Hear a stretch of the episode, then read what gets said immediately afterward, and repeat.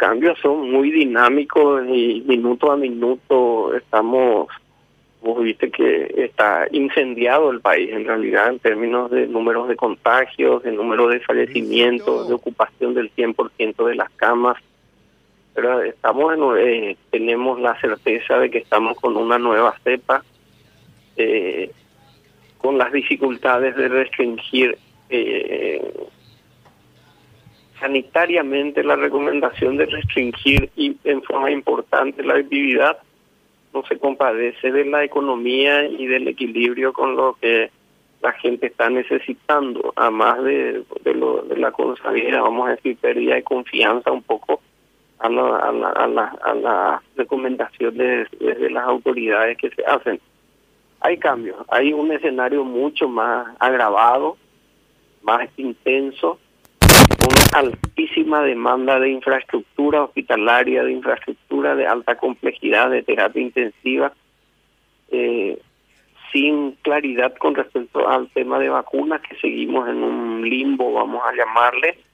y, y bueno, y los costos que para la gente se está volviendo cada vez más terrible, ¿verdad? En ese contexto es que, que, que evaluamos un poco entre los médicos que estamos ahí en la Cámara de Senadores, ¿verdad? La senadora de Ciremás, el senador Barrios, la senadora San Martínez, la senadora eh, Zulma Gómez, etcétera, ¿verdad? Me estoy olvidando de alguien. Y bueno, lo conversamos un poco, estamos intercambiando las ideas con respecto a que la gente tiene necesidad de ir a acceder a una cama de terapia intensiva, por ejemplo,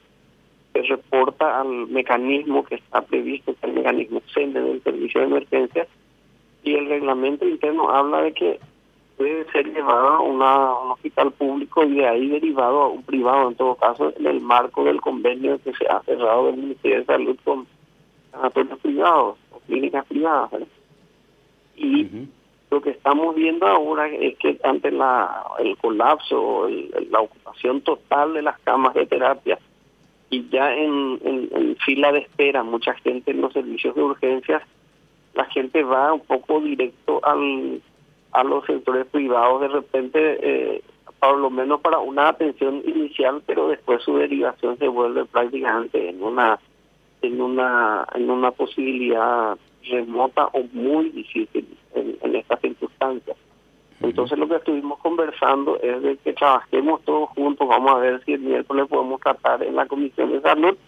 y podemos tratar la posibilidad de que con la debida documentación y certificación de, la enfermedad COVID, ¿verdad? Y eh, con, lo, con el debido reglamento que el Ministerio pueda ampliar ese convenio de tal manera a que pase a tener la cobertura con el costo estimado desde el ministerio a cubrir a los pacientes COVID en todos los centros privados. Pasaría a ser, vamos a decir, una, vamos a decir, una, una cuestión, pues, porque es importante que sea ley, porque pasaría a ser una cuestión obligatoria de eh, del uso de todas las camas útiles eh, de los servicios privados por los pacientes COVID garantizando por un lado la atención de los pacientes y por otro lado garantizando también bueno los costos que vienen de, esa atención para estos centros privados. Y en eso estamos trabajando. Estamos viendo lo, cuánto significaría el impacto financiero de cuánto estamos hablando a cuánto atendería la necesidad de que el Ministerio de Hacienda o si requeriría de alguna autorización legislativa etcétera. Todo eso es lo que estamos estudiando y precisamente, senador, eh, ¿cuánto eh, creen ustedes que representa eh, cada día en, en, la, en, la, terapia intensiva en un hospital privado para pacientes de COVID? El convenio, el convenio del Ministerio de Salud con algunos centros privados establece 13 millones de guaraníes por día. ¿sí? Los gastos de bolsillo en un centro privado estamos hablando que oscilan entre 10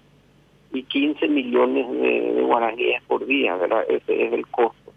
En un centro público el gasto de bolsillo, hoy lo tengo estimado, pero eh, cuando estuvimos hace dos o tres semanas con el tema de las crisis de los medicamentos, esto de Solana, Chacurio, etcétera, estamos hablando en el orden de los dos o tres millones de guaraníes por día.